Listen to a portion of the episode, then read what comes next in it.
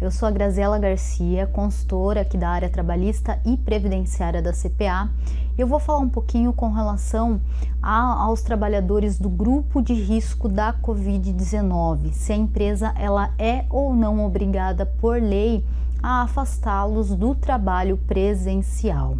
Primeiro a gente lembra que existe uma portaria conjunta do Ministério da Saúde e da Secretaria de Previdência e Trabalho número 20 de 2020. Essa portaria ela traz aí estabelece as medidas, né, que devem ser observadas no âmbito aí uh, de todas as empresas, né, na verdade de todas as instituições com relação às medidas de prevenção, controle e combate aí aos riscos da transmissão do COVID-19. Nessa portaria, ela considera que são aí condições clínicas de risco para desenvolvimento da COVID-19 as seguintes situações: cardiopatias graves ou descompensadas, como por exemplo insuficiência cardíaca, infartados, é, portadores de arritmia, entre outros, pneumopatias graves ou descompensadas, imunodeprimidos, doentes renais crônicos em estágio avançado, diabéticos, conforme aí o juízo médico, né, o juízo clínico, e as gestantes de alto risco. Então, todo, é, é, todo esse pessoal que tem essas condições, eles são consideradas condições clínicas de risco né? É o chamado grupo de risco da Covid-19, isso pela portaria 20 de 2020. E esse pessoal do grupo de risco e também os trabalhadores com 60 anos ou mais, a portaria estabelece que a empresa deve dispensar uma é, atenção especial a eles, priorizando-se o que? A permanência na residência em teletrabalho ou trabalho remoto, ou ainda, se for atividade presencial, em local que reduza o contato com outros trabalhadores ou com o público, se for possível. Além disso, se não for possível a permanência na residência, né, em teletrabalho ou trabalho remoto, porque a gente sabe que tem situações, tem funções, atividades que não é possível, né, trabalhar remotamente, Nesse caso, a portaria estabelece que deve ser priorizado o trabalho em local arejado e higienizado ao fim de cada turno de trabalho e observado aí as demais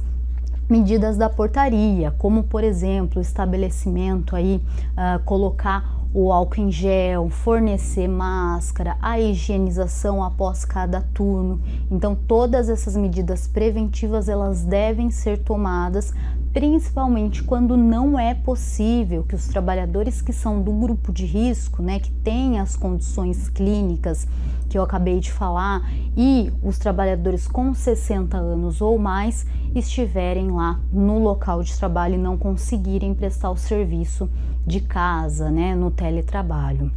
Nessa situação, a portaria não estabelece em momento algum que a empresa é obrigada a afastar esses trabalhadores. Ela coloca que a empresa deve dispensar aí uma atenção especial, porém não é obrigada a afastar. Então eles podem sim fazer o trabalho presencial, desde que observada todas as medidas aí de prevenção no local de trabalho. Além disso, se a pessoa não se sentir bem e não quiser voltar ao trabalho presencial, ela pode solicitar para a empresa uma licença não remunerada e aí cabe à empresa acatar esse período de licença não remunerada e durante esse período o contrato fica suspenso e depois a pessoa volta a trabalhar normalmente. Por um outro lado, se a empresa não se sentir bem de deixar aquela pessoa trabalhando presencialmente, mesmo com as medidas, ela pode, por exemplo, conceder férias, caso a pessoa já tenha o período aquisitivo completo, então dá o período de férias, ou acordar com a pessoa um período de banco de horas, porque o banco ele pode ser feito individualmente se for até seis meses. E aí a pessoa fica em casa e depois, quando retornar, ela compensa.